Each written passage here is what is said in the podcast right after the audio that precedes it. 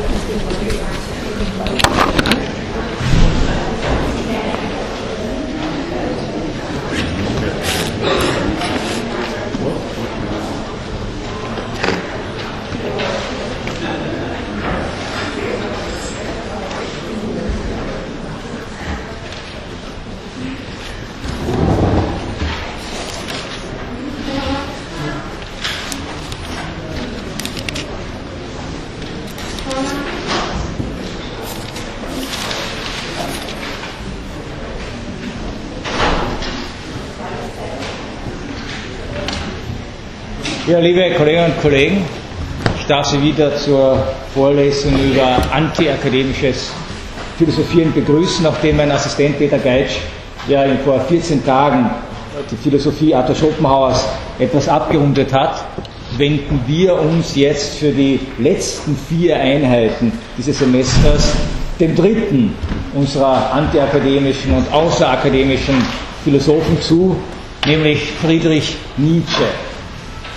Friedrich Nietzsche spielt in diesen kleinen Reihen des antiakademischen Philosophierens äh, eine ganz äh, besondere Rolle.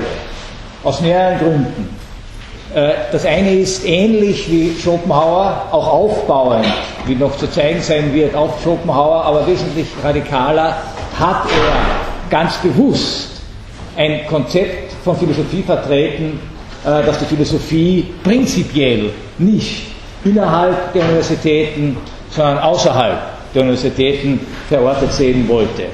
Gleichzeitig war bei ihm auch etwas spürbar wie ein prinzipieller Vorbehalt gegen universitär betriebene Wissenschaft überhaupt oder wie das 19. Jahrhundert zu sagen beliebte, gegen das Gelehrtentum. Der Gelehrte ist ja mittlerweile auch schon eine ausgestorbene äh, äh, Spezies, die in dieser Form nicht mehr anzutreffen ist. Äh, äh, allerdings gibt es Nachfolgevarianten, die wahrscheinlich ebenfalls unter Nietzsches skeptischer Betrachtung gefallen werden. Das Dritte ist, dass Nietzsche im Gegensatz etwa zu Schopenhauer zwar zu Lebzeiten auch sozusagen unbekannt geblieben ist, er war nicht einmal ein Geheimtipp, muss man sagen, erst gegen Ende seines Lebens, das aber selbst, mehr nicht, selbst nicht mehr bewusst erlebte, weil er die letzten zehn Jahre, äh, wie man so schön poetisch formuliert, in geistiger Umnachtung äh, zubrachte, äh, begann sein Ruhm zu steigen. Ein durchaus äh, prekärer, problematischer Ruhm, äh, wie noch äh, zu erwähnen sein wird. Tatsache ist allerdings, dass jetzt zu Beginn des 21. Jahrhunderts äh, Nietzsche neben äh, Immanuel Kant der am meist behandelte, zitierte, diskutierte deutschsprachige Philosoph, international gesehen, der akademischen Philosophie ist. Das heißt also, sein Anti-Akademismus, während Schopenhauer, den kann man ihm zugute halten, er wird von uns nach wie vor mehr oder weniger ignoriert. Ja, also er entfaltet seine Wirkung auch nach wie vor eher außerhalb des akademischen Rahmens äh, Schopenhauers Bücher, wenn Sie in eine gut sortierte Buchhandlung gehen, äh, finden Sie Schopenhauers Bücher vielleicht nicht bei den Philosophen, sondern bei den Ratgebern. Nicht? Also eine Aphorismen zur Lebensweisheit klingen ja auch eher in Ratgeberliteratur als nach strenger äh, akademischer Philosophie. Äh, bei Nietzsche ist es anders. Nietzsche, obwohl er auch vom Stil her wesentlich radikaler, antiakademisch orientiert war äh, als Schopenhauer, wurde äh, in der Tat zu dem äh, wirkmächtigsten und auch im akademischen Kontext äh, sozusagen unübersehbaren äh, Philosophen der zweiten Hälfte des 19. Jahrhunderts. Es gab nur eine Phase, da hat dann neben Kant und Nietzsche ein anderer deutschsprachiger Philosoph sozusagen die internationale akademische, hat ein anderer Philosoph ihn in dieser Frage der internationalen akademischen Behandlung überboten. Äh, das war also etwa zwischen 1945 äh, und 1989, Sie können sich schon denken, Karl Marx, äh, der ja gleich schon pflichtgemäß an allen osteuropäischen, russischen und chinesischen Universitäten behandelt werden musste, also eine akademische Hochblüte erreichte wie keiner vor ihm zuvor. Das ist mittlerweile beendet. Nietzsche hat sich gehalten. Das sollte uns zu denken geben. Das Zweite, was Nietzsche von Schopenhauer und anderen akademischen Denkern unterscheidet, also war jetzt nicht nur diese programmatische, tatsächliche Stoßrichtung gegen das universitäre Denken, das Zweite, was er unterscheidet, ist, dass das jetzt bei ihm in der Tat zu einem auch Prinzip des Denkens und Schreibens selbst geworden war. Äh, während wir bei Schopenhauer vor allem in seinem Hauptwerk Die Welt des Willen vorstellen, aber auch sogar noch in den Aphorismen zur Lebensweisheit, die ja zwar Aphorismen heißen, aber im Grunde in sich geschlossene größere Abhandlungen sind, hat Nietzsche in der Tat äh, äh diesen antiakademischen Denk- und Schreibstil perfektioniert. Auch diejenigen, äh, unter den Nietzsche-Rezipienten, äh, die Nietzsche als Philosophen nicht ernst nehmen können, weil es sehr viele gewichtige Einwände äh, gegen seine Philosophie gibt, äh, gestehen zu, dass er nach Goethe der größte äh, Stilist der deutschen Sprache gewesen ist und dass eine ganze Reihe von sprachlichen, literarischen, poetischen Innovationen auf Nietzsche äh, zurückgehen. Ohne Nietzsche vielleicht nicht nur keine philosophische Auseinandersetzung, sondern ohne Nietzsche vielleicht auch keine moderne deutschsprachige Literatur. Äh, das Dritte, was äh, Nietzsche in diesem Sinne auszeichnet, was ihn einerseits mit Schopenhauer verbindet und auf der anderen Seite dann doch auch wieder äh, trennt, das ist, er hatte natürlich seine Erfahrungen mit der akademischen Philosophie. Und man kann auch bei Nietzsche sagen, ähnlich wie bei Schopenhauer, dass diese Invektive gegen die Universitäten, gegen die akademische Art und Weise des Denkens und Schreibens auch aus einer Erfahrung gespeist war äh, äh, an akademischen Orten. Nur im Gegensatz zu Schopenhauer, der sich ja vergeblich bemüht hat, an einer Universität Fuß zu fassen, war bei Nietzsche das Gegenteil äh, äh, der Fall. Er hat sozusagen schon in allerjüngsten Jahren ähm, sozusagen begonnen mit einer, heute würde man sagen, glanzvollen akademischen Karriere. Er ist nämlich noch nicht einmal promoviert, äh, schon auf eine Professur äh, berufen worden. Ähm, die Details äh, erzähle ich Ihnen gleich, weil sie nicht uninteressant sind. Äh, das heißt, es war von allen Anfang an, oder es hätte von allen Anfang an äh, bei Nietzsche ganz anders ausgesehen. Er hätte tatsächlich eine große Karriere an einer Universität machen können. Er hat auch zehn Jahre lang tatsächlich an einer Universität gelehrt und seiner, seine, wenn man so sagen, antiakademische Stoßrichtung war jetzt nicht nur vielleicht Resultat einer Enttäuschung oder einer Kette von Enttäuschungen, die er auch erlebt hat, sondern war auch wohl Resultat einer intimen Kenntnis äh, des damaligen Bildungs- und Universitätsbetriebs, ähm, äh, also in der zweiten Hälfte äh, des 19. Jahrhunderts. In dem Sinne oder aus diesem Kontext müssen wir vielleicht seine äh, Invektiven, seine Kritik äh, des akademischen Philosophierens äh, besonders ernst nehmen. Ich beginne jetzt äh, so wie auch bei den anderen Denkern mit einem ganz kurzen biografischen äh, Abriss, der bei Nietzsche auch wichtig ist, weil er letztlich die akademische Karriere auch aufgegeben hat, um eine Philosophie leben zu können, tatsächlich im Wortsinn leben zu können, die ihm dieser akademische Rahmen, was ihm dieser akademische Rahmen offensichtlich nicht erlaubt hätte. Äh, Nietzsche ist 1844 äh, geboren worden. Äh, sein Vater, früh verstorben, war protestantischer Pastor und diese Herkunft aus einem also protestantisch-theologischen Hintergrund hat Nietzsche äh, wie auch immer äh, Zeit seines Lebens mit sich getragen, auch wenn er versucht hat, also hier, äh, sich hier äh, äh, ganz radikal von, von diesem Hintergrund zu distanzieren. Seine Begabung fällt schon in jungen Jahren auf. Er bekommt ein Stipendium für, eine der berühmtesten, für eines der berühmtesten Gymnasien äh, dieser Zeit, Schulpforter bei Naumburg. Und schon der Pubertierende, es wird ja so viel von jugendlicher Kreativität auch heute gesprochen, nicht? Also die Kids, die den besitzen mit ihren iPads und so weiter, mit aller Welt kommunizieren.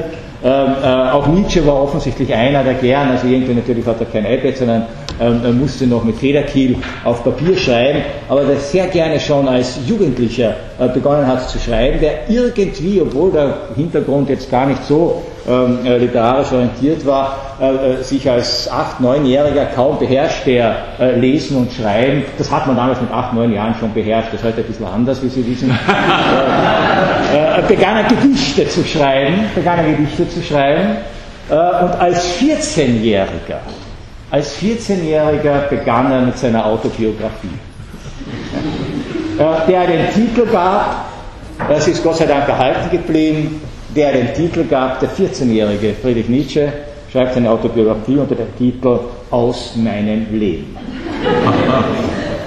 Äh, in dieser Autobiografie macht er etwas, was natürlich äh, ein Schreibender, der eine Autobiografie schreibt, nur tun kann er schreibt über das, was er geschrieben hat.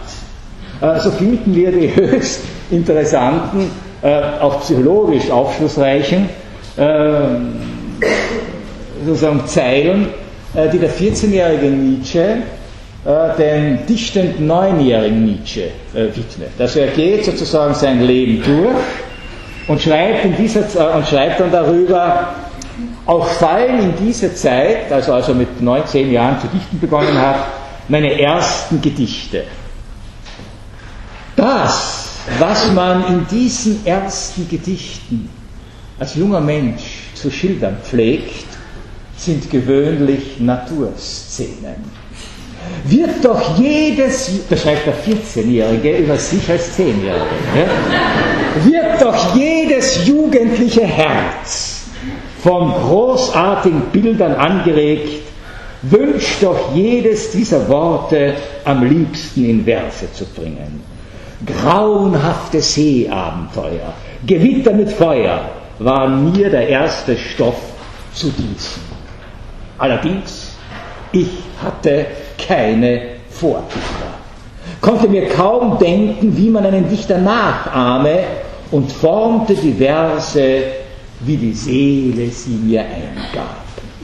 Freilich entstanden da auch sehr misslungene Verse. Und fast jedes Gedicht, schreibt der 14-Jährige über die Gedichte des 10-Jährigen, fast jedes Gedicht hatte sprachliche Härten. Aber diese erste Periode meines Schreibens war mir dennoch bei weitem lieber als meine zweite, die ich später erwähnen will.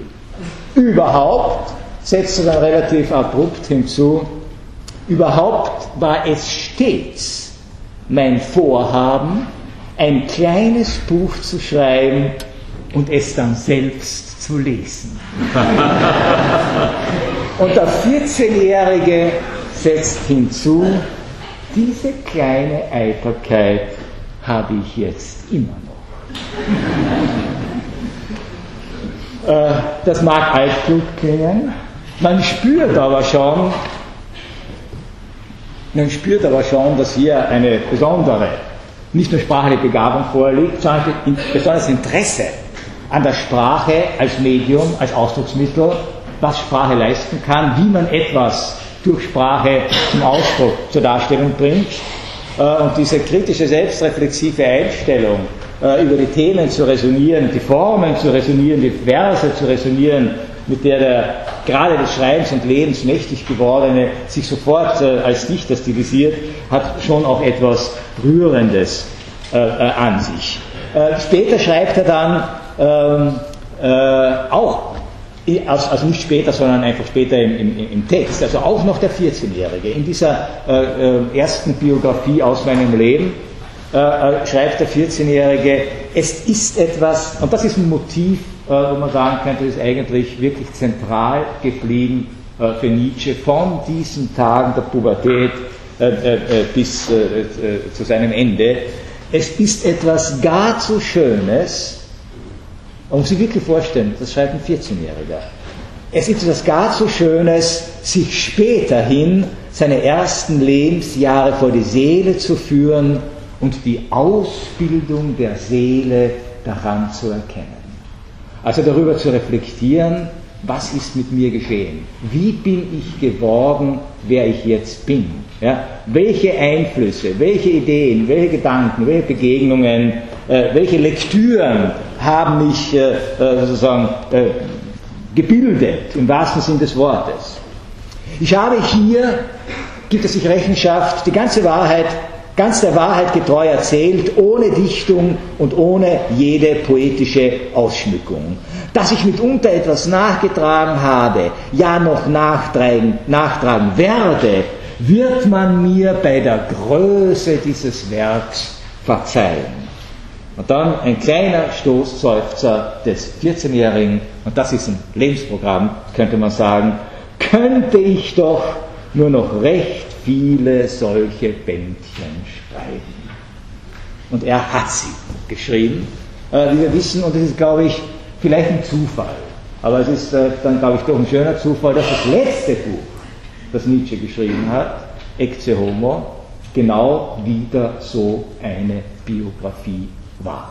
Ein Rückblick auf seine geistige äh, Entwicklung, ein Versuch, jetzt in ganz einem anderen Ton natürlich sich Rechenschaft äh, zu geben, wie er zu dem geworden ist, der er ist und warum er der ist, der er, äh, äh, der er äh, geworden ist. Äh, die Begabung war also offenkundig, das haben auch äh, Lehrer gesehen, die Nietzsche gefördert haben, die ihm ein Studium angeraten haben.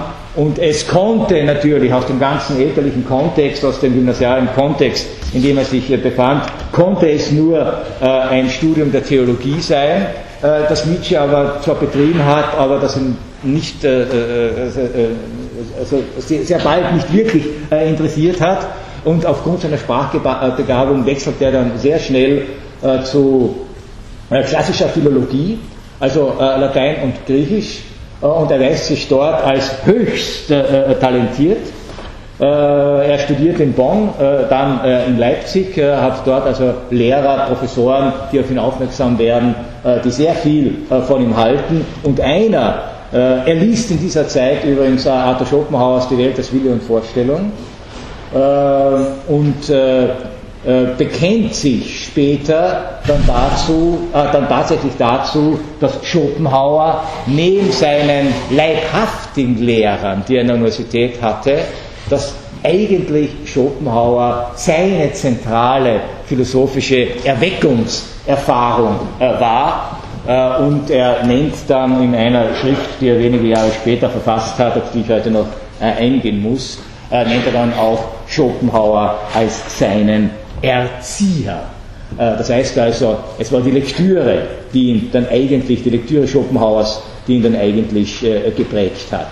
Äh, äh, in diese Zeit äh, seiner Studien fällt auch schon eine erste, das war also Ende, also Mitte der 1860er Jahre, fällt dann auch schon eine erste Begegnung mit einem Mann, der für ihn gleichsam schicksalshaft werden sollte. Eine erste flüchtige Begegnung, nämlich Richard, mit Richard Wagner, mit dem später dann zuerst eine glühende Freundschaft und dann eine ebenso glühende Feindschaft äh, äh, verbinden wird.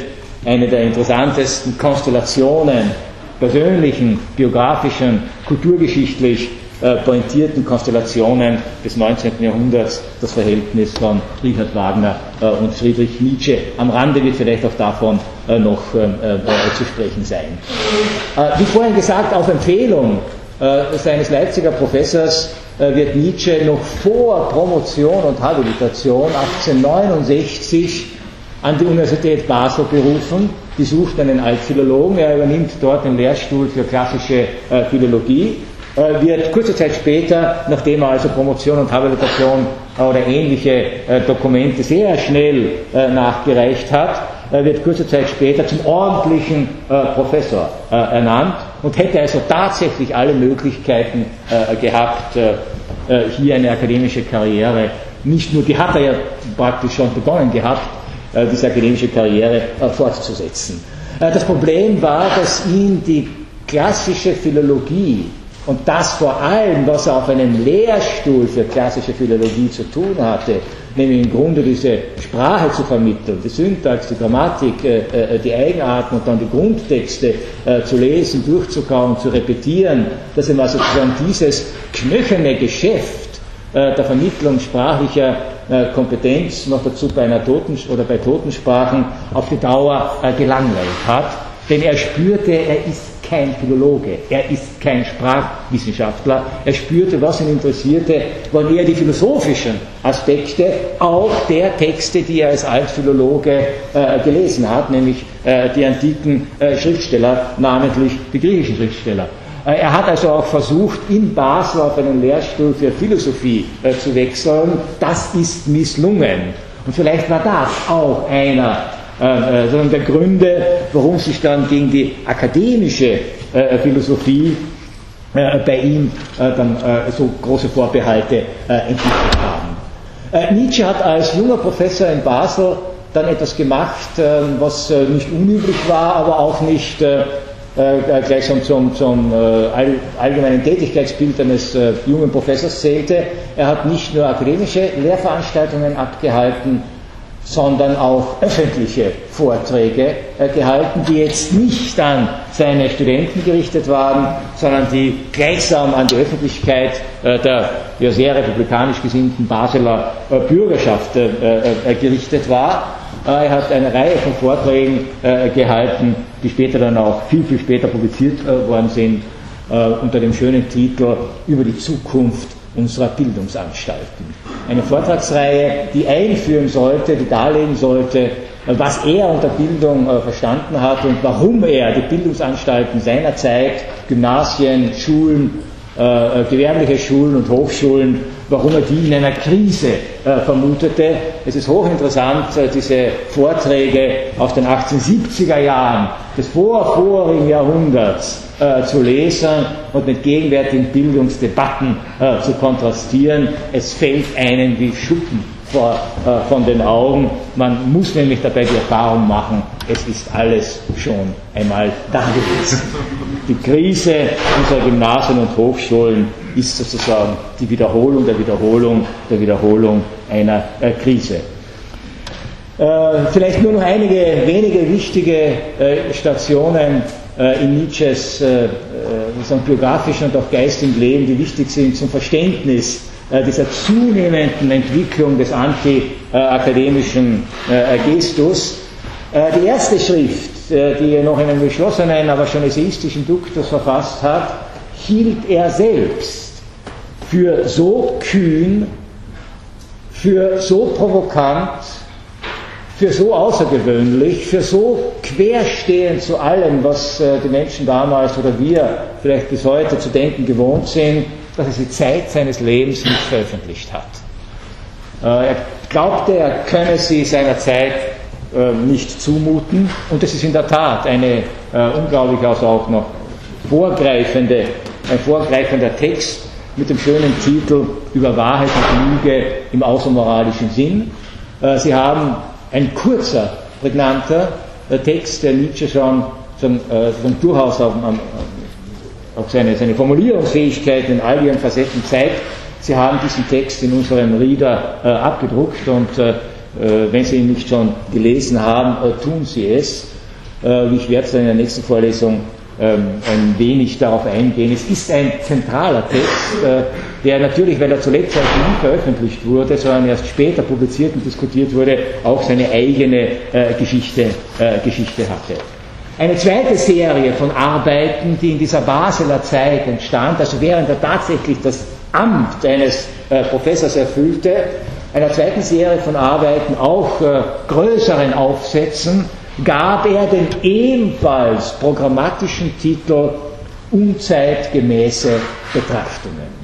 Also auch hier spüren Sie schon, äh, äh, dass Nietzsche sich äh, gewisserweise in einer produktiven Diskrepanz, Dissonanz zum Denken seiner Zeit empfand. Und er hat das unzeitgemäß als eine Kardinaltugend der Philosophie gleichsam hier versucht zu etablieren. Der Philosoph ist nicht der, der mit dem Zeitgeist zu gehen hat. Der Philosoph ist der, der äh, sich gleichsam aus der Zeit äh, oder gegen die Zeit, aus der Zeit herauszunehmen hat, gegen die Zeit äh, zu stellen hat. Äh, diese unzeitgemäßen Betrachtungen sind durchaus von unterschiedlichem Niveau. Da muss man sagen, man merkt schon, es sind die tastenden Versuche eines jungen äh, Menschen. Äh, sie haben unterschiedliche Gegenstände. Das Unzeitgemäße trifft auf auch nicht auf alle gleichermaßen zu. Die erste Unzeit, und sie haben vor allem unterschiedliche, äh, so muss man sagen, unterschiedliche äh, Rezeptionen erfahren. Die erste unzeitgemäße Betrachtung, könnte man sagen, war eine Fingerübung. Sie trägt den Titel David Strauß, der Bekenner und Schriftsteller. Nietzsche Auseinandersetzung mit einer damals wichtigen Figur des deutschen Geisteslebens, die heute vergessen ist, David Friedrich Strauß. David Friedrich Strauß ist in den 30er Jahren des 19. Jahrhunderts berühmt und berüchtigt geworden durch ein Buch, das in der Tat epochal war, äh, ein Buch, das den Titel trug, Das Leben Jesu. Strauß war Theologe und er war der Erste, der das nicht behauptet hat, aber der das in extenso durchgeführt hat. Äh, der war der Erste, der die These vertreten hat, äh, dass die biblische Geschichte, also vor allem das Leben Jesu, die Evangelien, gleichsam als mythologische Konstruktionen äh, zu lesen und zu interpretieren sind und nicht als historische äh, Ereignisse und schon gar nicht als Glaubenswahrheiten. Also die moderne Form der Bibelexegese ähm, äh, geht, so könnte man sagen, auf David äh, Strauß zurück. Mit ihm setzt sich Nietzsche kritisch auseinander, nicht weil er jetzt äh, äh, diese Lesart in Zweifel zieht, sondern aus anderen Gründen, die heute wenig interessieren. Ganz anders die zweite unzeitgemäße Betrachtung, die 1873, 1874 erscheint, der Nietzsche den mittlerweile ja nahezu sprichwörtlichen Titel gegeben hat vom Nutzen und Nachteil der Historie äh, für das Leben. Eine luzide bis heute unglaublich lesenswerte Auseinandersetzung mit dem historischen Denken. Was heißt es tatsächlich, historisch denken? Was bedeutet es, äh, sozusagen, sich die Geschichte, die eigene Geschichte vor Augen zu führen, sich mit ihr auseinanderzusetzen?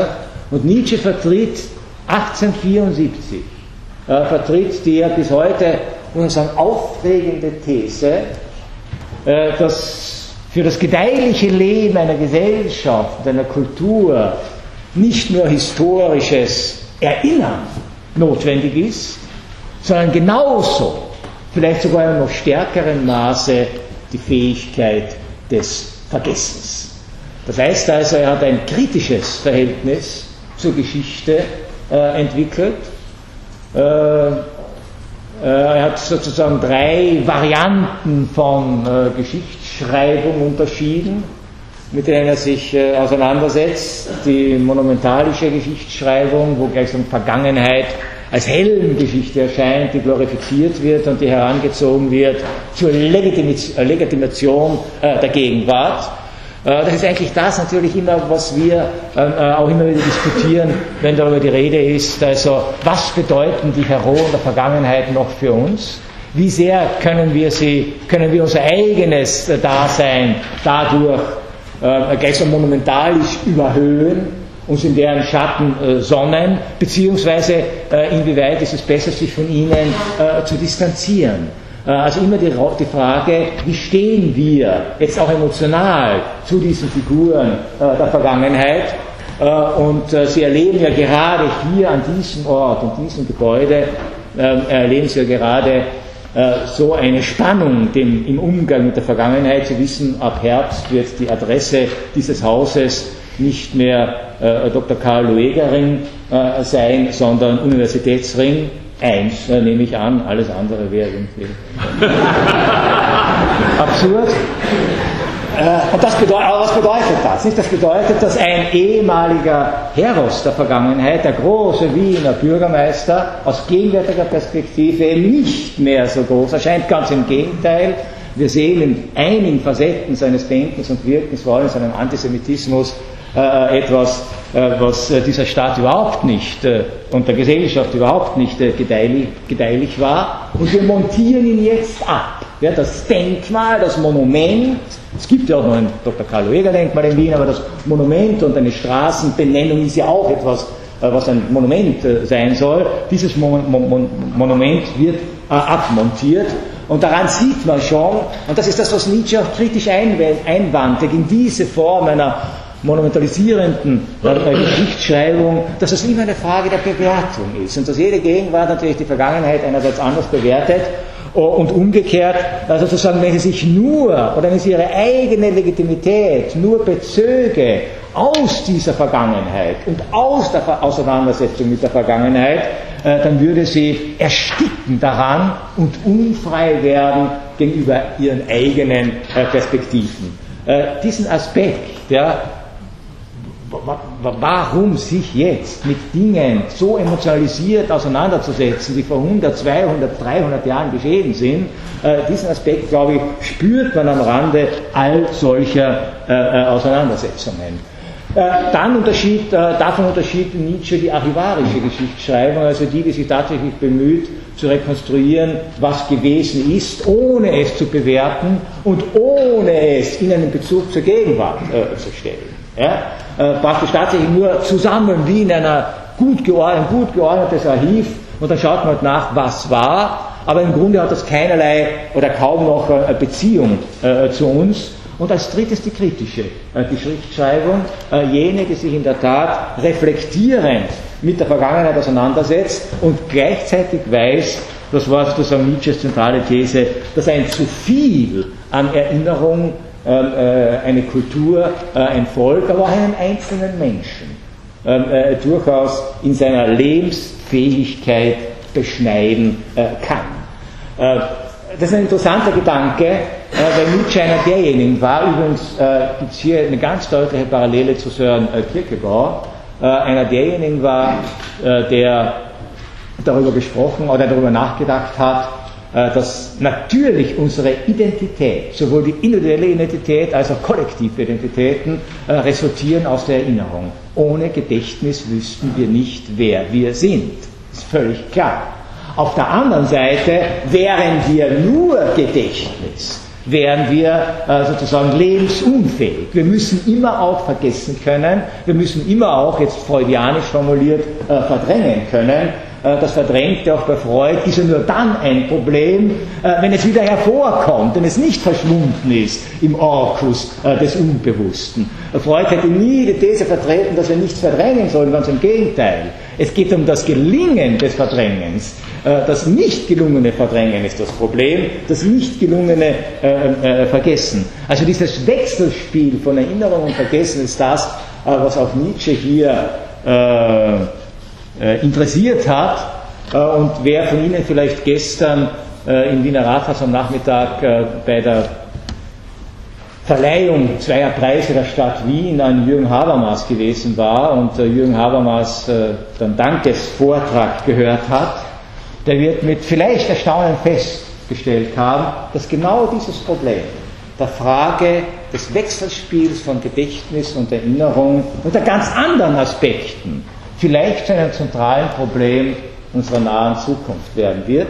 Habermas reflektierte in diesem Vortrag über die Frage, inwieweit sollen wir, natürlich jetzt philosophisch-ethisch äh, formuliert, inwieweit sollen wir die von äh, Biotechnologien anvisierten Verbesserungen äh, unserer körperlichen Grundausstattung zustimmen oder gibt es philosophisch-ethische Gründe, diese abzulehnen? Und er machte genau jenes Gedankenexperiment, das in dem Zusammenhang oft getan, äh, gemacht wird. Ähm, was wäre, wenn die Versprechungen äh, der Bioindustrie tatsächlich einlösbar sind und wir zum Beispiel ausgestattet werden könnten, sei es durch genetische Manipulation, sei es durch äh, Implantate, wir ausgestattet werden könnten mit einem perfekten Gedächtnis. Wir würden nichts mehr vergessen. Stellen Sie sich das einmal vor. Ich möchte jetzt nicht darüber diskutieren, Jürgen Habermas hat eine These, also eine Albtraumvorstellung, äh, und würde uns zu Maschinen machen, nicht mehr zu Menschen. Ja. Aber man kann es vielleicht auch anders sehen.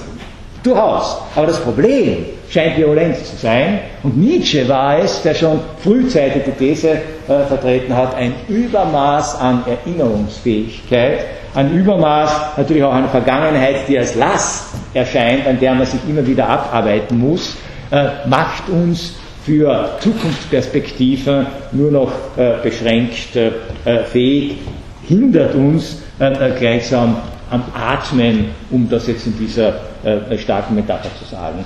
Die dritte unzeitgemäße Betrachtung aus diesen Jahren, äh, der dritten unzeitgemäßen Betrachtung, äh, gab Nietzsche den Titel Schopenhauer als Erzieher. Äh, es ist seine Auseinandersetzung mit Schopenhauer, seine Erinnerung an seine Schopenhauer-Lektüre äh, und äh, damit auch ein Text der Selbstverständigung darüber, was er eigentlich unter Philosophie und unter seiner weiteren philosophischen Tätigkeit verstehen wollte. Darüber muss ich dann noch genauer eingehen. Und die vierte unzeitgemäße, Betracht, die vierte unzeitgemäße Betrachtung, die 1876 äh, erschienen ist, äh, trägt den Titel Richard Wagner in Bayreuth.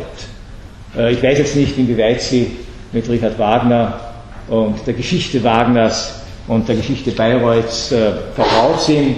Nur ganz kurz, 1876 erfüllte sich Richard Wagners Lebenstraum nicht zuletzt dank der Unterstützung des bayerischen, sehr exzentrischen Königs Ludwig äh, II. Äh, konnte er äh, in Bayreuth oder nahe Bayreuth ein eigenes Festspielhaus äh, eröffnen. Ähm, also, äh, und dort die, also die Wagner-Festspiele ähm, äh, gleichsam grundlegen. Dieses Festspielhaus steht noch immer, wie Sie wissen, die Wagner-Festspiele finden noch immer statt. Nietzsche, damals mit Wagner befreundet, äh, hat so etwas einen programmatischen Text geschrieben äh, zu Richard Wagners musikdramatischen äh, Innovationen zur Bedeutung, die Bayreuth, diese Festspielkultur überhaupt für die Kunst und für die Kultur des 19. Jahrhunderts hätte haben können. Ähm, Nietzsche war auch eingeladen zur Eröffnung des Bayreuther Festspielhauses er hat äh, nach der zweiten Vorstellung äh, sozusagen unter rasenden Kopfschmerzen Bayreuth fluchtartig verlassen und das war für ihn eine schwere Erschütterung. Er konnte sozusagen mit dieser Art und Weise, was er bisher nur aus der Ferne wahrgenommen hatte, mit dieser Art und Weise eines sich andeuteten Kulturbetriebs letztlich nichts mehr anfangen und die Entfremdung von Richard Wagner begann auch im August 76 im Rahmen dieser Eröffnung der Bayreuther äh, Festspiele. Äh, Nietzsche, äh, das deutet, diese Kopfschmerzen waren jetzt sozusagen ein Ausdruck eines anderen, eines anderen Aspekts seines Lebens.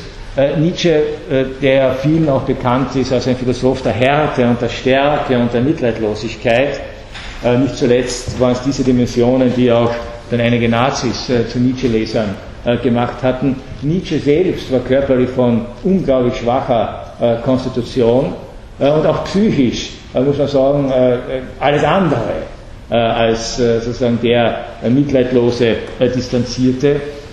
Er hat 1870, 71 als Sanitäter, obwohl in Schweiz Professor als Sanitäter am preußisch-französischen Krieg teilgenommen, nicht aus patriotischer Überzeugung, er war ein Antipatriot äh, der ersten Stunde, äh, sondern äh, sozusagen vielleicht auch um bestimmte Erfahrungen zu machen. Und er hat sozusagen dieses Elend auf den Schlachtfeldern, eine ähnliche Erfahrung wie Schopenhauer, wie sie Schopenhauer in den, in den also Fabriken und, und, und, und, und Häfen in, in England erlebte. Er hat sozusagen dieses Elend schwer ausgehalten und ist sozusagen schwer körperlich und, geist und, seelisch zerrüttet äh, hier zurückgekommen. Äh, der eigentliche, also sagen kann, der eigentliche entscheidende äh, Wendepunkt oder das eigentlich entscheidende Ereignis dieser Basler Jahre war, dass er natürlich versucht hat, als Altphilologe, als Professor, auch in der wissenschaftlichen Community seiner Zeit ähm, sich bemerkbar zu machen, einen Namen zu machen und das erste, einzige und letzte wirklich äh, Buch mit wissenschaftlich-akademischem Anspruch, äh, das er geschrieben hat, war zugleich jenes Buch, das seine akademische Karriere äh, beendet hat. Auch dieses Buch hat mittlerweile einen sprichwörtlich gewordenen Titel. Nietzsche nannte es die Geburt der Tragödie aus dem Geiste der Musik. Ein Versuch, die antike Tragödie Sophokles, Euripides, Aeschylus, die antike Tragödie maßstabbildend für das Theater bis heute, zurückzuführen und zu erklären aus einem ursprünglich musikalischen Gestus. In dieser Geburt der Tragödie hat äh, Nietzsche sozusagen zwei große äh, Theoriekonzepte äh, angedeutet. Das eine war überhaupt eine Grundtheorie äh, der Kunst, äh, die er hier angelegt hat. Äh, Nietzsche hat die These vertreten in diesem Buch, dass die Kunst oder unsere künstlerischen Tätigkeiten letztlich auf zwei Grundbestimmungen zurückgeht, zwei menschliche Urerfahrungen, könnte man sagen, nämlich den Traum und den Rausch äh, die Kunst, die sich aus dieser fiktionalen Welt des Traumes entwickelt, nannte er apollinisch noch Apollo, den griechischen Gott äh, des Traumes und äh, der Bildnerei und der, der Musik. Und das andere ist der Rausch, also diese für alle Menschen mögliche und oft auch gesuchte Erfahrung der Betäubung des Bewusstseins und des sozusagen Aufgehens in ein diffuses, äh, emotionales, äh, größeres äh, Ganzes, also jene rauschhaften Zustände, von denen Nietzsche natürlich wusste, dass sie sehr oft auch künstlich erzeugt werden können, durch Alkohol, durch Drogen, äh, äh, durch alles Mögliche, aber eben auch äh, durch eine bestimmte Form von ästhetischer Ausdruckskraft. Denken Sie an die rauschhaften Tänze, äh, äh, an die Bewegung des Körpers, an meditative äh, Techniken und ähnliches mehr. Und aus diesen zwei Grundkonfigurationen, Traum und Rausch, das Rauschhafte nannte er nach dem griechischen Gott des Weines, das Dionysische, nach diesen zwei Grund, aus diesen zwei Grundkonfigurationen hat Nietzsche eine Theorie der Kunst entwickelt und hat eben äh, die These vertreten, dass die griechische Tragödie letztlich aus solch einer dionysischen Musik entstanden ist. Musik war, äh, Rhythmus war äh, eine, eine, eine Tragödie, auch in dem Sinn, äh, dass es prototypische Heroen waren, deren Schicksale hier äh, vorgeführt äh, worden sind und was für heutige also wirklich nur noch nachvollziehbar ist, wenn man Kenner der Materie ist, hat er die These vertreten, dass Euripides, der letzte der drei großen griechischen Tragiker, eigentlich derjenige war, der die Tragödie umgebracht hat, weil bei Euripides sozusagen dieses Konzept des rauschhaften, heroischen aufgelöst wird, äh, gleichermaßen ironisiert und äh, banalisiert äh, wird, nicht zuletzt auch unter dem Einfluss von Sokrates ironischer Grundhaltung, der Nietzsche zeitlebens wenig abgewinnen konnte. Es, er war echt, was er ganz selten ist unter Philosophen, ein Sokrates-Hasser. Das gibt es ja normalerweise nicht. Der Sokrates ist immer sozusagen das große Urbild. Ich weiß, dass ich nichts weiß. Und Platon und die sokratischen Dialoge und äh, er war ein Sokrates-Hasser äh, äh, und hat also immer wieder, also immer wieder so nebenbei seine bösen Bemerkungen über, über Sokrates gemacht. Das Problem dieser Schrift, das Problem dieser Schrift war, dass sie, wenn man so sagen kann, wissenschaftlich gesehen auf tönernen Füßen stand. Nietzsche hat sehr spekulativ äh, argumentiert, tatsächlich nicht textnah und quellennah, äh, wie man es äh, äh, auch damals schon verlangen konnte. Und dieser spekulative Gestus hat natürlich unglaublich viel Kritiker auf den Plan gerufen und unter Altphilologen wurde diese Schrift zerrissen. Damit war die Reputation Nietzsches als Wissenschaftler zu Ende, bevor sie noch zurecht begonnen hatte. Und das führte dann dazu, gemeinsam mit den Enttäuschungen, auch den körperlichen Zerrüttungen, dass er nach zehn Jahren darum gebeten hat, von, der, von den Verpflichtungen an der Basler Universität entbunden zu werden, hat also diese Professur äh, aufgegeben. Äh, und es spricht, so könnte man sagen, für die Großzügigkeit des Basler Bürgertums, dass er das nicht nur akzeptiert hat, sondern sie trotzdem Nietzsche eine Pension auf Lebenszeit äh, zugesprochen hat keine sehr große, aber immerhin die Basis äh, dafür, dass er die, letzten, also die nächsten äh, Jahre und Jahrzehnte dann tatsächlich als freier Geist, das wollte er auch immer, als unsteter, äh, äh, sagen, auch im, im, im, Sinne von an keinem Ort mehr äh, sich zu Hause fühlender äh, zugebracht hat und als freier, und als freier Schriftsteller dann äh, leben und arbeiten äh, konnte. Äh, weitere Details äh, sozusagen aus Nietzsches, äh, Biografie werden vielleicht noch an Ort und Stelle einzuführen sein. Äh, seit äh, diesem Scheitern eines akademischen Schreibstils mit der Geburt der Goethe hat sich Nietzsche dann auch äh, literarisch ganz anders weiterentwickelt. Er hat in der Tat den Aphorismus, diesen kurzen Gedankensplitter, die pointierte Formulierung, äh, die polemische Zuspitzung äh, wirklich äh, zu einer Kunst äh, gemacht und die meisten seiner nach dieser Basener Zeit entstandenen Texte sind im Wesentlichen Aphorismensammlungen.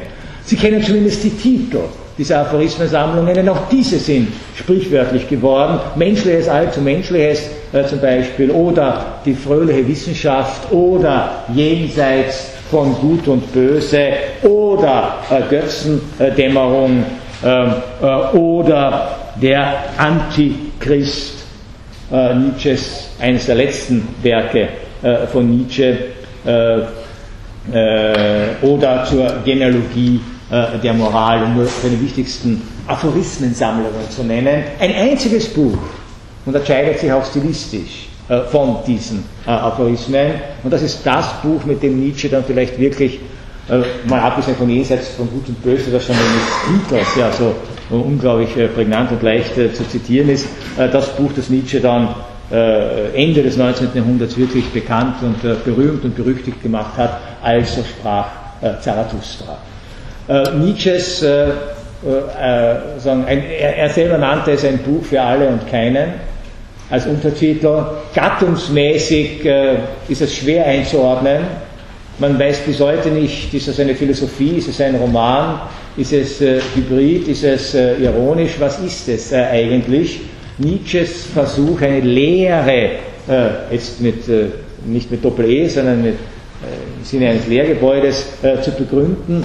Er schlüpft in die Rolle eines altpersischen Religionsstifters, äh, Zarathustra, äh, Zoroaster, äh, und verkündet aus dieser Perspektive des Zarathustra, dass er seine eigentliche, so könnte man meinen, äh, Philosophie in einer Reihe, aber auch hier in einer Reihe von Parabeln, von Gleichnissen, ähm, äh, von Erzählungen. Er selbst nannte seinen Zarathustra das vierte, äh, als fünfte Evangelium. Äh, das heißt also, stellt sich hier eine Tradition, von der sich auf der anderen Seite wieder ganz, ganz deutlich ähm, distanziert. Ein wichtiger Satz von Zarathustra lautet ja, wenn es Götter gäbe, wie hielte es aus, kein Gott zu sein? also gibt es keine Götter. Das ist sozusagen eine ganz interessante Begründung für den modernen Atheismus.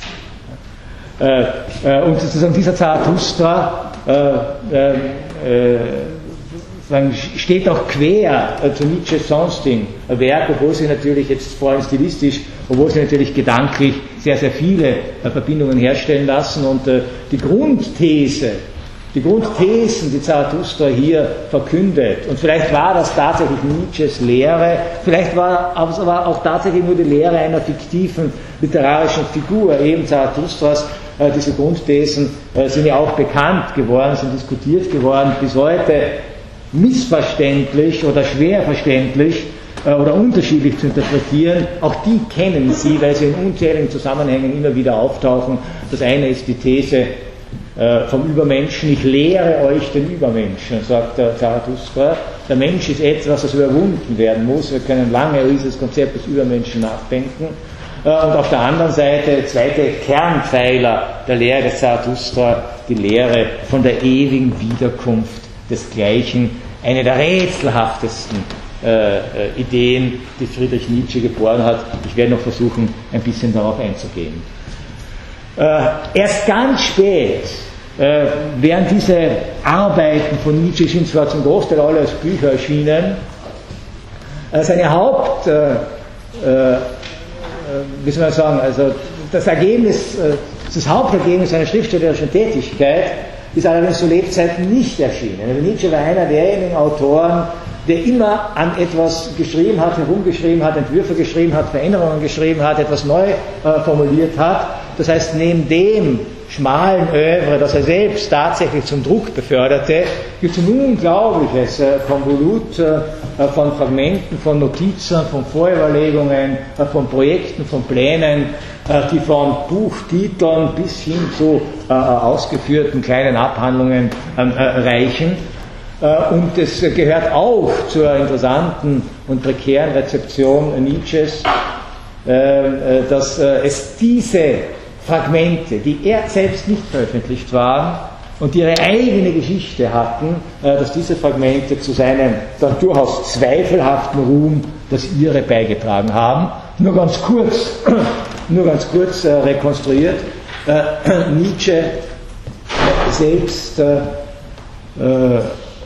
stand Zeit seines Lebens unter dem Einfluss von zwei Frauen aus seiner Familie, seiner Mutter und seiner Schwester und beide konnte er nicht leiden. Äh, das ist immer eine schlechte äh, Konstellation, aber er war ihnen gewisserweise vor allem dann, ohne es zu wissen, ausgeliefert. Seine Schwester war eine glühende Antisemitin, was Nietzsche ihr nie verziehen hat. Es ist ein Gerücht, dass Nietzsche Antisemit gewesen sein soll, stimmt einfach nicht. Ähm, er war ziemlich froh, als die dann mit einem deutschen Antisemiten nach äh, Südamerika gegangen ist, um dort äh, Neugermania zu gründen, eine Kolonie, wo sie sozusagen ihr Germanentum pflegen konnten. Das ist natürlich gescheitert. Äh, sie kam zurück und hatte nichts Besseres zu tun, als sich um ihren Bruder zu kümmern. Äh, das ist nicht gut äh, gegangen. Äh, Nietzsche fehlt 1889, 90 in geistige Umnachtung, wird zu einem Pflegefall, wird gepflegt wird von seiner Mutter und eben vor allem von seiner Schwester Elisabeth Förster Nietzsche äh, gepflegt. Er wird nicht nur leiblich gepflegt, sondern sie kümmert sich auch um sein literarisches Erbe, um seinen Nachlass. Und sie war es, also seine Schwester Elisabeth war es, äh, äh, die in diesem unglaublichen Konvolut oder aus diesem unglaublichen Konvolut unveröffentlichter Werke eine unveröffentlichter Texte ein Buch zusammenstellte unter einem Titel, den Nietzsche tatsächlich erwogen, aber wieder verworfen hatte. Und Sie alle kennen den Titel dieses Buches, äh, Der Wille zur Macht. Es ist das Buch, das Nietzsche tatsächlich auch in politischen Kreisen äh, bekannt und berühmt und berüchtigt gemacht hat. Es ist das Buch, das sehr lange das Nietzsche-Bild in Deutschland, aber vor allem auch außerhalb Deutschlands äh, geprägt hat. Es ist das Buch, auf das sich dann äh, die Nationalsozialisten, sofern sie imstande waren, Nietzsche zu lesen und zu verstehen, äh, bezogen haben. Äh, das heißt also, das Buch, dem Nietzsche seinen prekären Ruhm verdankte, war das einzige Buch, das er selber tatsächlich so nicht geschrieben hat. Ganz sicher nicht. Äh, nach welchen Prinzipien Elisabeth Förster-Nietzsche hier vorgegangen ist, wie sie sich, mit wem sie sich beraten hat, ähm, äh, wie das zustande gekommen ist, äh, kann man jeder Nietzsche äh, Monographie nachlesen. Äh, es gibt diese Ausgabe, die von, äh, diese Ausgabe von Der Wille zur Macht noch immer, dankenswerterweise, weil es die Rezeptionsgeschichte zeigt, das war, wie man dann so stehen mag, ein höchst folgenreiches Buch. Der Kröner Verlag hat es deshalb noch immer so im Programm, wie es hier von Nietzsches Schwester konzipiert war. Aber es, man muss, äh, wenn man sich damit beschäftigt, äh, natürlich in der äh, historisch-kritischen Studienausgabe von Nietzsches Werken, die er seit geraumer Zeit dankenswerterweise vorliegt, dann die Fragmente so lesen, wie sie Nietzsche tatsächlich hinterlassen hat. Man sieht dann auch, also wie gewaltig die Eingriffe waren, die hier in sein Werk vorgenommen worden sind. Das soll nicht entschuldigen, dass Nietzsche in dieser Zeit tatsächlich einige durchaus waghalsige äh, und problematische äh, Gedanken, äh, Gedanken hatte. Also das sozusagen nur noch zur Abrundung. Die letzten zehn Jahre seines Lebens von 1890 bis 1900 verbringt Nietzsche in geistiger Umnachtung, schreibt fast nichts mehr, ist kaum ansprechbar, bekommt nicht mit, dass er tatsächlich zu einer europäischen Größe in diesem Jahrzehnt wird. In zweierlei Hinsicht. Auf der einen Seite wird seine Moralkritik, seine politische Philosophie äh, ganz, ganz stark rezipiert. Und auf der anderen Seite wird er vor allem auch äh, durch seine ästhetischen Frühschriften, äh, die Geburt der Tragödie und andere Texte aus dieser Zeit wird er, obwohl dieses Buch, die Geburt der Tragödie, von der Zunft, von den Fachkollegen, von der akademischen Welt so sehr zerrissen und verachtet worden ist, wird er gerade aufgrund dieses Buches tatsächlich zum Philosophen der Künstler. Vielleicht noch mehr als Schopenhauer wird Nietzsche von Künstlern aller Art äh, äh, rezipiert. Die Geburt der Tragödie und also sprach Zarathustra äh, waren äh, Texte, die jeder, der sich mit äh, Literatur, mit Musik, äh, mit Theater, mit Kunst beschäftigt hat, offensichtlich kannte. Und Nietzsche übte auch auf Künstler selber eine unglaubliche Sogkraft aus. Ich erinnere nur daran, dass also etwa große Komponisten äh, wie etwa Gustav Mahler äh, äh, mehr, mehrfach Nietzsche vertont haben oder dass Richard Strauss das waghalsige Unterfangen begonnen hat, also sprach Zarathustra, das Buch Also sprach Zarathustra zu vertonen. Und Sie kennen vielleicht diese symphonische Dichtung von Richard Strauss. Äh, es ist ganz interessant, äh, äh, die einzelnen Abschnitte dieser symphonischen Dichtung entsprechen bestimmten Kapiteln aus Nietzsches Buch. Und es ist ganz interessant, sich das anzuhören und gleichzeitig zu lesen, was in diesem Kapitel tatsächlich steht und wie also hier ein Komponist versucht hat, diese Gedankenwelt Zarathustras tatsächlich äh, musikalisch äh, umzusetzen. So viel zu diesem Rahmen äh, um also Nietzsche auf einige Details seines Lebens, die, not, die wichtig sind, werden wir wohl noch äh, äh immer wieder einzugehen haben. Ähm, äh, was, jetzt, äh, was Ihnen jetzt äh, vorführen möchte, das ist nochmal zurückgehend auf die Basler Zeit, auf die Zeit der unzeitgemäßen Betrachtungen, auf die Zeit der Auseinandersetzung Nietzsches mit Schopenhauer und mit Schopenhauers Kritik der akademischen Philosophie, an die Nietzsche direkt ansetzt, obwohl damals noch wohlbestallter Professor äh, äh, in Basel. Auch Nietzsche, äh, auch Nietzsche, äh, er schreibt auch, also er hat diesen, diesen Text von Schopenhauer, den äh, äh, ich vor drei Vorlesungen zitiert habe, aus den bei Ärger und Paolo Bomena, also diesen Text über Universitätsphilosophie, hat Nietzsche gelesen, mit großer Zustimmung und großem Enthusiasmus gelesen, äh, setzt daran an äh, und äh, versucht seine Konzeption von Philosophie ähnlich wie Schopenhauer in Abgrenzung zur akademischen Philosophie zu sehen.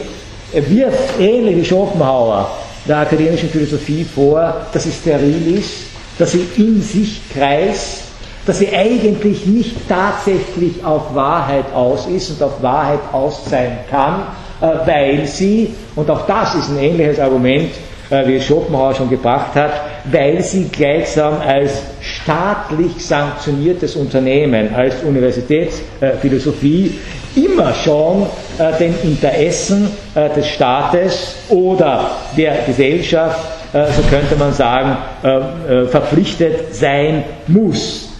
Allerdings, und das ist ganz entscheidend, wenn es der Philosophie um Wahrheit geht, ein Gedanke, der sich auch bei Schopenhauer fand, wenn es der Philosophie um Wahrheit geht und diese Philosophie staatlich alimentiert wird, äh, äh, dann, dann stellt sich die Frage, kann es dem Staat, der Gesellschaft, der Politik, die das verantwortet, die das finanziert, tatsächlich um Wahrheit gehen? Der Staat, schreibt Nietzsche in dieser unzeitgemäßen Betrachtung, dem Staat ist es nie an Wahrheit gelegen. Dem Staat ist es nie an Wahrheit gelegen, sondern immer nur an der ihm nützlichen Wahrheit. Noch genauer gesagt, überhaupt an allem ihm Nützlichen, sei dies nun Wahrheit, Halbwahrheit oder Irrtum. Das ist eine interessante Überlegung. Äh, und zwar aus mehreren Gründen. Das eine ist, dass, und man Staat, man, anstelle von Staat kann man hier sicher Gesellschaft äh, äh setzen. Das eine ist, dass Nietzsche klar äh, erkannt hat, beim Staat geht es nicht um Wahrheit, es geht um Nützlichkeit. Und er hat das zu einer Zeit erkannt, wo noch nicht so viel von Nutzen die Rede war äh, wie heute. Gleichzeitig war ja er selber derjenige, der durchaus gefragt hat, etwa nach dem Nutzen und Nachteil der Historie äh, für das Leben. Also durchaus. Gleichzeitig war er derjenige, der dann festgehalten hat, der Philosophie darf es nicht um Nutzen gehen, sondern um Wahrheit. Und zwar ganz zentral. Um Wahrheit, um Wahrheit auch dann, wenn sie unangenehm ist. Dem Staat und der Gesellschaft geht es nur um Nutzen, nicht um Wahrheit. Das heißt nicht, dass sie prinzipiell gegen Wahrheit sind, aber sie werden nur jene Wahrheiten fördern, von denen sie seinen Nutzen erwarten. Und sie werden nicht nur, nur, nicht nur Wahrheiten fördern, von denen sie seinen Nutzen erwarten, sondern auch Halbwahrheiten und Irrtümer. Und das ist jetzt ein interessanter Gedanke. Dass Nietzsche davon ausgeht, und das ist ein zentraler Gedanke, der seine spätere Philosophie durchziehen wird, dass Nietzsche davon ausgeht, dass Irrtümer natürlich nützlich sein können. Er vertritt, so könnte man sagen, eine anti-pragmatistische Wahrheitstheorie. Nur weil sie etwas als nützlich erwiesen hat, nur weil etwas erfolgreich ist, ja, nur weil etwas dazu dient, Probleme zu lösen, heißt das noch lange nicht, dass es in einem strengen, erkenntnislogischen Sinn wahr ist. Ganz im Gegenteil mit Täuschungen, mit Irrtümern, mit Illusionen, äh, mit Schein, äh, mit Tricks, lassen sich viel effektiver menschliche Probleme lösen als äh, mit Wahrheit. Das sieht Nietzsche ein. Ein Bündnis von Staat und Philosophie hat also nur dann einen Sinn, so schreibt Nietzsche weiter, wenn die Philosophie versprechen kann, dem Staat nützlich zu sein das heißt, den Staatsnutzen höher zu stellen als die Wahrheit. Äh, und zwar nicht, weil das bedeutet, dass Philosophen immer liegen müssten, wenn sie sich vom Staat bezahlen lassen. Ja, das heißt das nicht. Denn es kann Wahrheiten geben, die auch nützlich sind. Durchaus. Es ist nicht ausgeschlossen. Ja, aber es ist kein Prinzip mehr. Das Prinzip der Wahrheitsverpflichtung, zu dem sich Philosophen bekennen können, kollidiert gleichsam mit dem Prinzip der Nützlichkeitsverpflichtung, zu dem sich der Staat bekennen muss. Das Interessante ist jetzt, Nietzsche, der später zu einem großen Theoretiker der Macht wurde, das stimmt schon, ja? Nietzsche deutet hier schon an, dass er große Sympathien mit dem Staat hat, der natürlich nur Wissenschaftler um sich versammeln will, die ihm nützen. Die, und äh, Nutzen kann man jetzt in einem politischen Sinne sehen. Nutzen kann man sehen im Sinne von, äh, die Universitäten sind dazu da, äh, junge Menschen so auszubilden, dass sie dann einfach äh, später ihren, ihren, ihren, ihren Zweck im Rahmen eines gesellschaftlichen Ganzen erfüllen werden. Sie sollen nicht weiter stören, sie sollen funktionieren, sie sollen arbeiten können, sie sollen Jobs, bekommen, Jobs bekommen, sie sollen insoweit äh, schreibt Nietzsche an einer anderen äh, Stelle, sie sollen insoweit gebildet werden, dass sie zwei Dinge damit tun können. Und wenn Ihnen das jetzt irgendwie wahnsinnig modern vorkommt, äh, bestätigt das meine These von vorhin, alles schon einmal da gewesen. Menschen sollen so gebildet werden, dass sie zwei Dinge tun können. Sie sollen erstens einen Arbeitsplatz finden und sie sollen zweitens möglichst viel Geld damit verdienen können. Das ist das Einzige. Nur deshalb nehmen sie die Qualen äh, der Bildung äh, auf sich. Und wenn Sie denken an die Argumentationen, die wir heute zur Verfügung haben, äh, um Bildung zu rechtfertigen, sind es genau diese zwei Argumente. Bildung schafft Jobs und höhere Bildung schafft besseres Einkommen. Was anderes hören wir nicht mehr sozusagen von der Bildungspolitik, das ist nicht zu kritisieren, das ist eben in der Tat so, würde Nietzsche sagen, nur mit der Idee von Bildung hat diese Haltung genauso wenig zu tun wie der Gedanke einer machtorientierten Nützlichkeit äh, mit der Idee äh, von Wahrheit. Er kritisiert allerdings nicht den Staat deshalb, denn natürlich muss der Staat auf Nützlichkeit achten. Genauso wie die Unternehmer darauf achten müssen, äh, dass ihre zukünftigen Arbeitnehmer äh, zumindest so weit gebildet sind, äh, dass sie ihre Aufgaben erfüllen können. Die sind nicht zu kritisieren, sondern, und das macht Nietzsche noch viel schärfer als Schopenhauer, sondern zu kritisieren sind die Philosophen, die sich in staatliche Dienste begeben und darob notwendigerweise ihre Verpflichtung auf Wahrheit verraten müssen. Nietzsche, und vielleicht ahnte er in der Zeit schon, dass das sein Schicksal sein würde, plädierte eigentlich für den frei schaffenden Philosophen. Äh, äh, das heißt also derjenige, der tatsächlich unabhängig ist und deshalb denken kann, denn so seine Grundthese, Freiheit ist äh, sozusagen das Einzige, was noch einigen anderen Aspekten notwendig ist zum Philosophieren. Er schreibt in dieser dritten unzeitgemäßen Betrachtung über die Bedingungen, die authentisches Philosophieren erfüllen muss.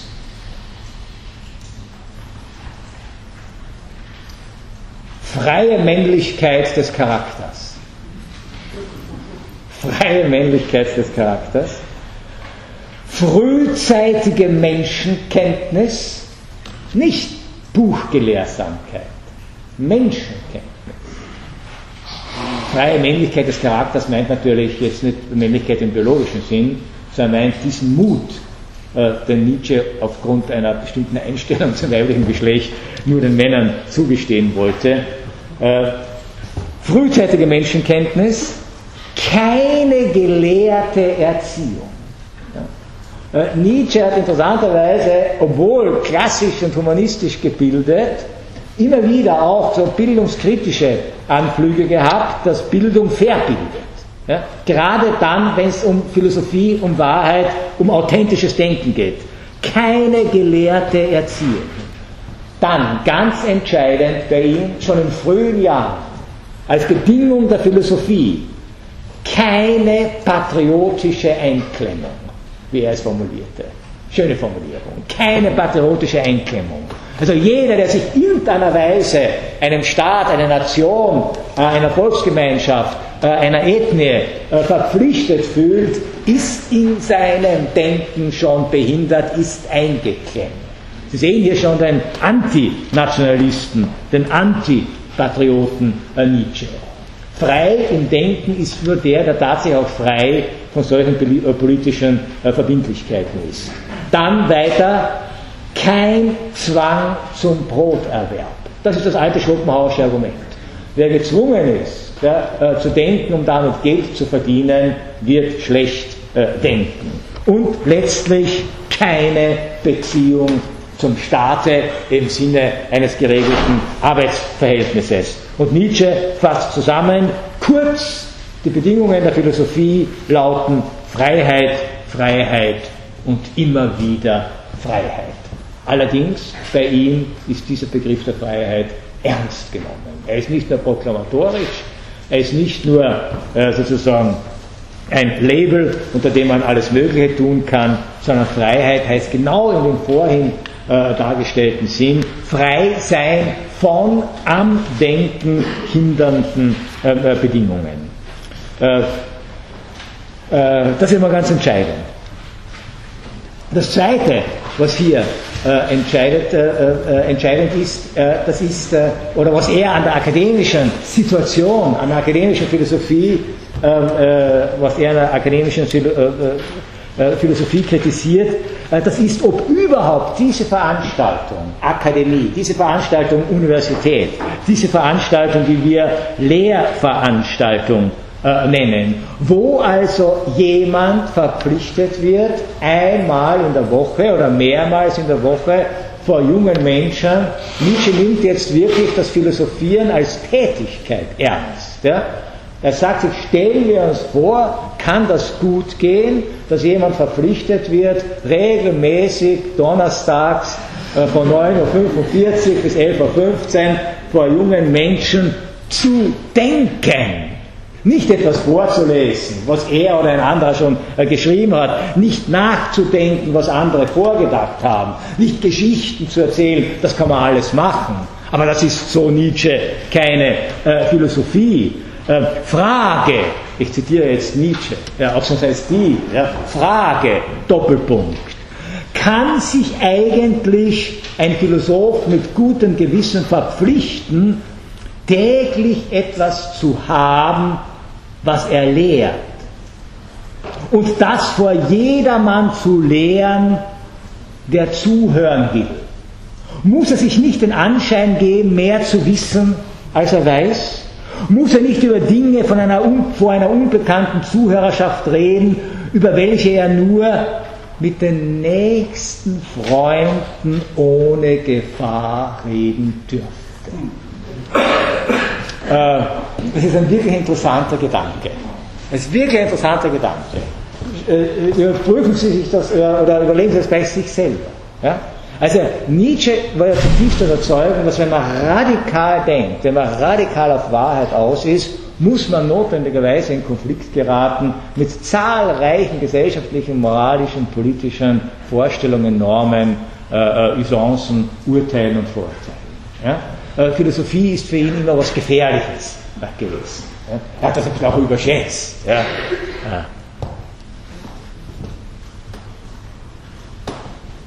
An einer Stelle heißt es so sinngemäß in den Fragmenten nicht veröffentlicht, aber in seinen Notizen, ja, äh, ich habe äh, sozusagen mich alles getraut. Ja. Die gefährlichsten Gedanken, und da steht gleich dabei als nächster Satz, die gefährlichsten Weiber. Ja. Äh, also er hat schon auch kokettiert mit diesem Topos, Denken ist was Gefährliches. Aber natürlich stimmt es auch. Ja, wer radikal auf Wahrheit aus ist, muss äh, zumindest damit rechnen, in Konflikt zu geraten. Und man wird solche radikalen Gedanken, die anstößig sind, die mit allem, äh, was normalerweise gedacht und geglaubt wird, äh, womöglich nicht übereinstimmen, wird man normalerweise vielleicht gerade im engsten Freundeskreis äußern, wo man weiß, die werden mich nicht verraten. Was heißt es allerdings, jetzt einem Auditorium gegenüberzustehen, und zwar jetzt nicht nur denjenigen, die hier sitzen, sondern das Ganze wird aufgenommen, wird vervielfältigt, wird ins Internet gestellt, ist überall nachlesbar.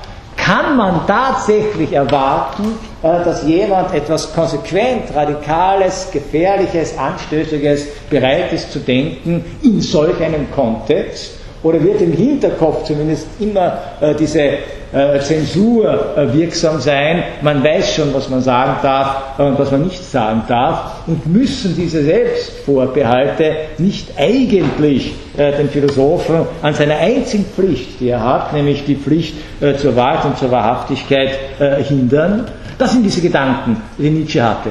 Und überhaupt, schreibt er weiter, beraubt sich der akademische Philosoph nicht seiner herrlichsten Freiheit, seinen Genius zu folgen, wenn dieser ruft und wohin dieser ruft, dadurch, dass er zu bestimmten Stunden öffentlich über vorherbestimmtes zu denken verpflichtet ist. Äh, es, auch das ist interessant äh, zu lesen, weil wir haben manchmal so die idyllische Vorstellung, die Universität, die Humboldt-Universität des 19. Jahrhunderts, das war da noch ganz was anderes. Da gab es die Einheit für Forschung und Lehre und da gab es die Freiheit, äh, äh zumindest des wissenschaftlichen äh, Denkens. Nur heute, in Zeiten von Bologna, ist alles verschult. Ja? Äh, das war offensichtlich auch 1872 in Basel schon so. Auch da war klar, am Montag um so und so viel Uhr wird das und das abgehandelt. Nietzsches Problem war jetzt nicht, dass die Studienpläne verschult sind. Ja, sondern Nietzsches Problem, auch da sehen Sie es sozusagen, wie unorthodox er denkt. Ja, äh, war nicht, dass die Studienpläne verschult sind, sondern Nietzsches Problem war, was passiert mit einem Philosophen, der weiß, er muss, sagen wir, jetzt um dieser Zeit, in dieser Zeit über das und jenes äh, sprechen, weil der Studienplan es vorschreibt. Und er hätte doch vielleicht zum einzigen Mal, zum, zum ersten Mal oder zum einzigen Mal in seinem Leben, hätte er doch wirklich einen guten Gedanken. Und jetzt muss er aber ganz was anderes reden. Ja? Er kann äh, diesen Gedanken nicht äußern. Ja? Oder noch schlimmer, und noch schlimmer, äh, nein, ich muss den ganzen Satz nochmal vorlesen, weil ich was vergessen habe. Und überhaupt beraubt er sich nicht seiner herrlichsten Freiheit, seinem Genius zu folgen, wann dieser ruft und wohin dieser ruft, dadurch, dass er zu bestimmten Stunden öffentlich über Vorherbestimmtes zu denken verpflichtet ist und dies vor Jünglingen.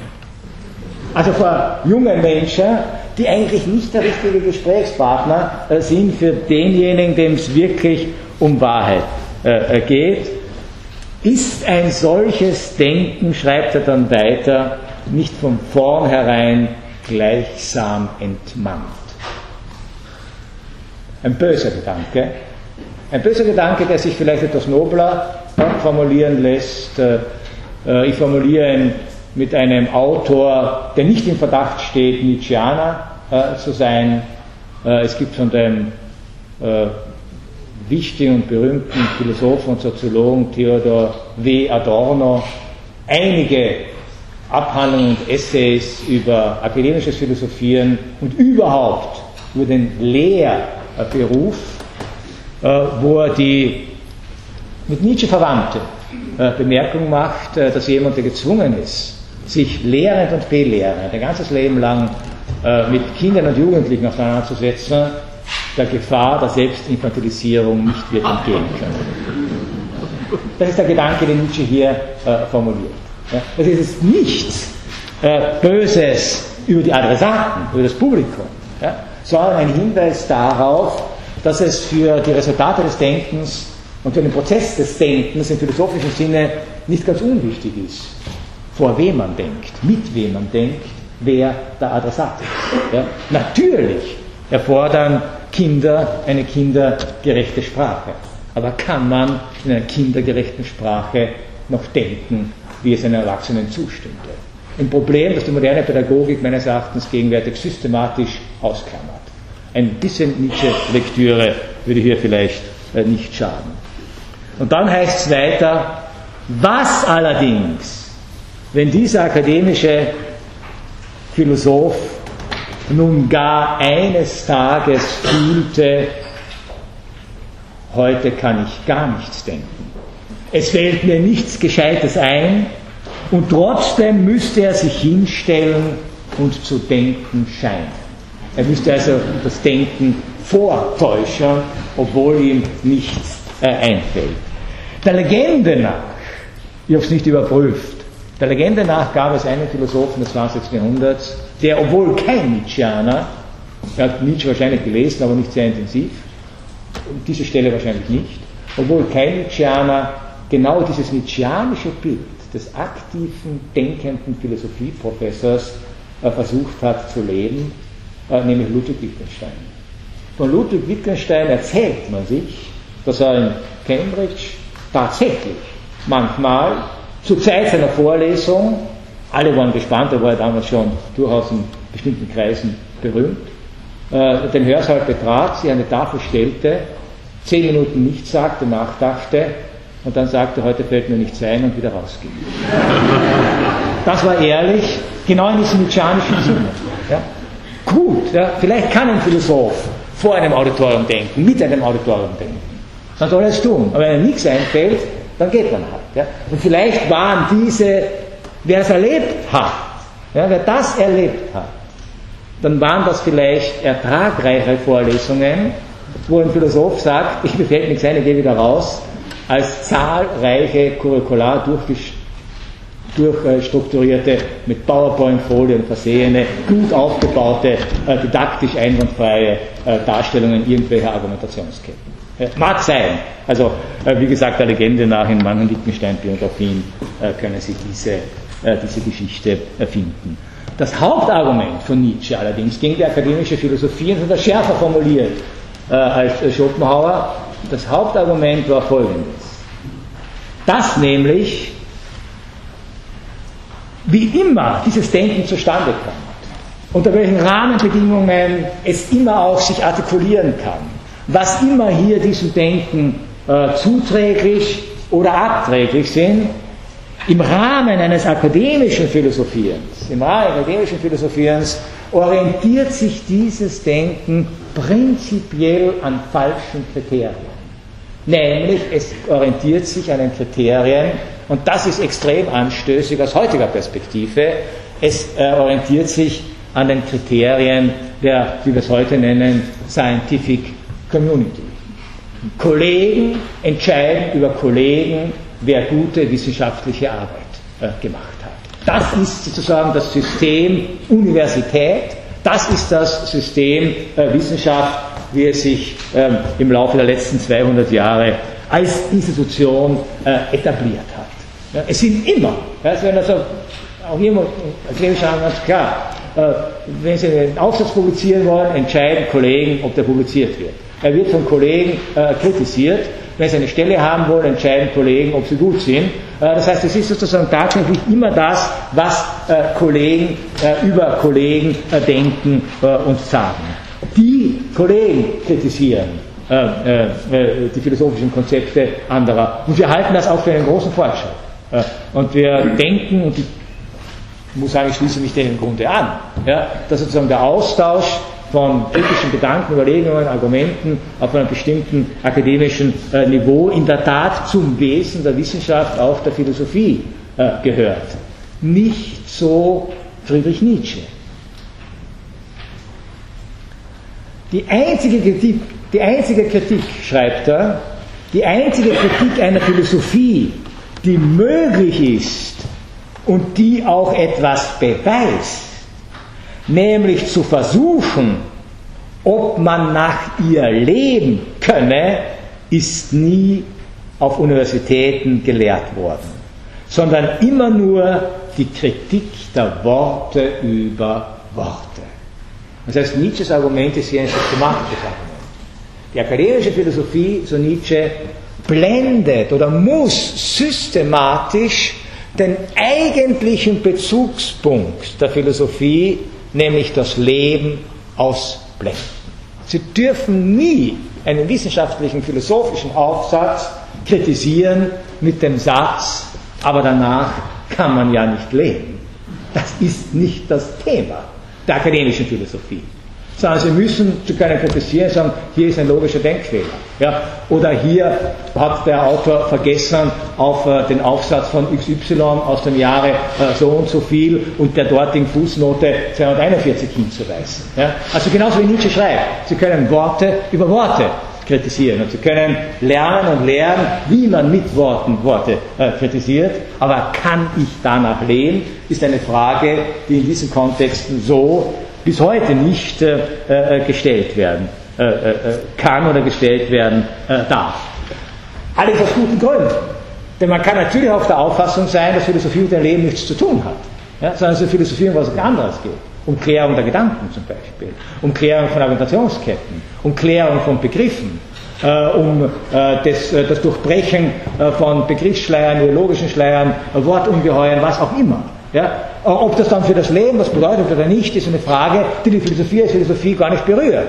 Diese These kann man vertreten, aus gutem Grund. Nietzsche vertrat eine andere These. Also für Nietzsche war Philosophie nur dann eine Philosophie, wenn sie sich tatsächlich auf das Leben bezog und zugestand, dass sie im Leben ihr Kriterium findet. Also etwas erläutert, etwas erklärt, etwas aufklärt über das Leben und seine Bedingungen und gleichzeitig eine Philosophie ist, nach der man, so zumindest emphatisch äh, der junge Nietzsche, nach der man in letzter Instanz leben kann. Auch bei ihm spukt so ein bisschen dieses Bild des antiken Weisheitslehrers als Prototyp des Philosophen wohl äh, herum. Und dann geht es sozusagen sehr polemisch weiter. Jetzt geht es wirklich gegen den akademischen Betrieb, wie Nietzsche auch kennengelernt hatte. Und nun denke man sich, und äh, genießen Sie das jetzt einfach, äh, genießen Sie die polemische Rhetorik und äh, denken Sie jetzt nicht allzu sehr über den Wahrheitsgehalt nach. Äh, das würde vielleicht äh, das Mittagessen etwas verderben. Und nun denke man sich einen jugendlichen Kopf, ohne viel Erfahrung durch das Leben, in dem 50 philosophische Systeme als Worte und 50 Kritiken derselben neben und durcheinander aufbewahrt werden welche Wüstenei, welche Verwilderung, welcher Hohn auf eine Erziehung zur Philosophie. Das heißt also, er stellt sich jetzt wirklich dar, was ja unser Ideal ist. Ja, also junge Menschen studieren Philosophie und werden jetzt konfrontiert mit nicht 50 Systemen, drei oder vier Systemen und Kritik dieser Systeme und sie müssen den Philosophen kennen und jene Philosophen und das rekonstruieren äh, und jenes beeinspruchen. Welche Wüstenei, welcher Hohn auf eine Erziehung zur Philosophie. In der Tat wird auch zugeständlich auf der Universität gar nicht zur Philosophie erzogen, sondern zu einer philosophischen Prüfung. Also auch diese Kritik, ja, äh, sozusagen die, den akademischen, wissenschaftlichen Raum, übrigens auch Humboldt denkt darüber nach, ja, wie, welche Bedingungen sind denn für einen wirklichen wissenschaftlichen Enthusiasmus von jungen Menschen wirklich maßgeblich? Ja?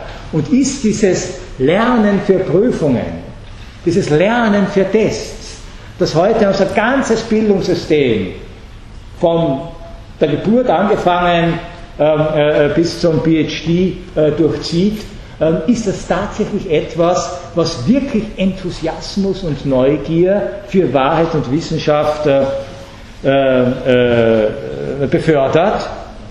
Nietzsche schreibt, der Erfolg seiner philosophischen, Be Be Be äh, der Erfolg seiner philosophischen Prüfung ist bekannt und bedeutet nur, dass der Geprüfte, ach, allzu Geprüfte, sich mit einem Stoßseufzer eingesteht, Gott sei Dank, dass ich kein Philosoph bin, sondern Bürger meines Staates. Das heißt also, gerade das Gegenteil wird durch diese Art einer akademischen Erziehung äh, zur Philosophie äh, äh, äh bewirkt. Äh, die Konsequenz die Nietzsche daraus zieht, noch einmal ist keine Kritik der Universität, sie kann nicht anders. Ist keine Kritik des Staates, auch er kann nicht anders. Heute könnte man das noch fortsetzen, ist keine Kritik der Ökonomie, auch die kann nicht anders, sondern ist eine Kritik derjenigen, die glauben, unter diesen der Wahrheit hinderlichen Bedingungen tatsächlich authentisch philosophieren äh, äh, zu können.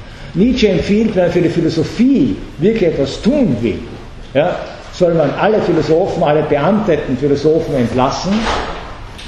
Und man wird merken, die meisten von ihnen werden sofort irgendeine Tätigkeit aufnehmen, die mit Philosophie nichts zu tun hat. Ja? Sie werden Journalisten werden, schreibt Nietzsche, sie werden Politiker werden, sie werden das machen oder jenes machen, aber einige werden überbleiben, die dann erst richtig beginnen werden zu philosophieren. Man könnte zugespitzt sagen, einer ist übergeblieben und das war natürlich Nietzsche selbst. Und was dabei herausgekommen ist, erfahren Sie dann zumindest in Ansätzen in den nächsten drei Vorlesungen.